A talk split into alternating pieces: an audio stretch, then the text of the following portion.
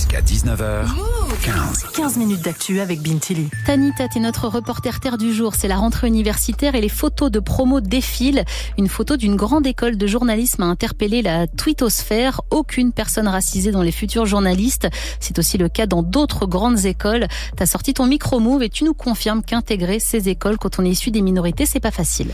Et oui, Laurie a fait parler d'elle sur les réseaux sociaux en pointant du doigt le manque de diversité sur la photo de la dernière promotion d'une des écoles de journalisme. Ces formations sont très sélectives. La jeune femme noire de 21 ans a essayé d'en intégrer une deux années de suite en vain. Pendant toute sa préparation, elle a ressenti comme un malaise. Pour elle, évoquer le manque de personnes non blanches dans les écoles était comme un tabou. Et quand en oral blanc, on lui a posé la question pourquoi on devrait vous prendre vous plutôt qu'un autre? J'ai évoqué le fait que euh, votre école, grosso modo, elle devrait accueillir plus de diversité, accueillir des élèves à, l'image de la société. Voilà, il y a peu de gens comme moi, grosso modo. Et à la fin de mon discours, elle a dit T'aurais dû t'arrêter là euh, au lieu de nous attaquer. C'est le terme qu'elle a utilisé, le mot attaquer. Six mois après, je m'en souviens encore, parce que c'était hyper fort. En plus, depuis le Covid, les écoles de journalisme recrutent de plus en plus sur dossier, alors qu'avant, c'était des concours anonymes.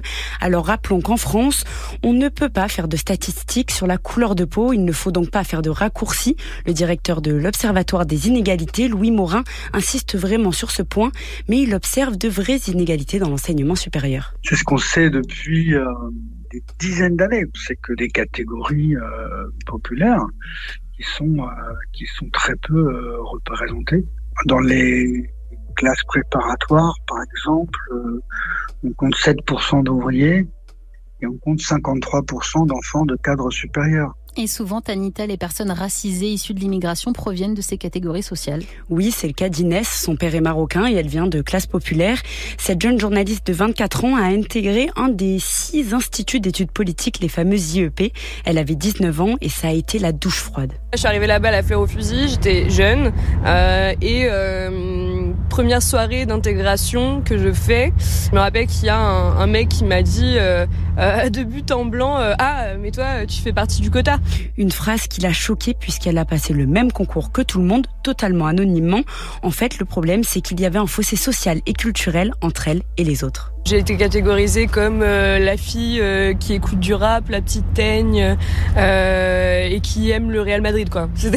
C'était les caractéristiques qui me définissaient dans mon groupe de potes, anciennement mon groupe de potes, où j'étais pas comme eux à lire des livres. J'étais plus team concert de rap et écouter les albums de PNL.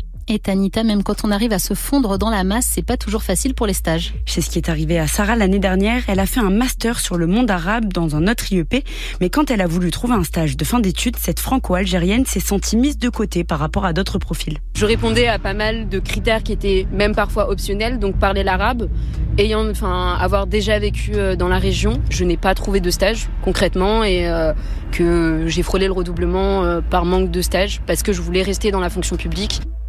Elle a finalement fait son stage dans le privé, dans un autre domaine. Une situation qui lui, qui lui convient, mais comme les autres personnes que j'ai interrogées, elle ressent toutes un peu de rancœur. Les écoles continuent pourtant de communiquer sur leur politique de diversité qu'on a du mal à voir. Merci beaucoup Tanita et merci à ces femmes qui ont témoigné sur Move.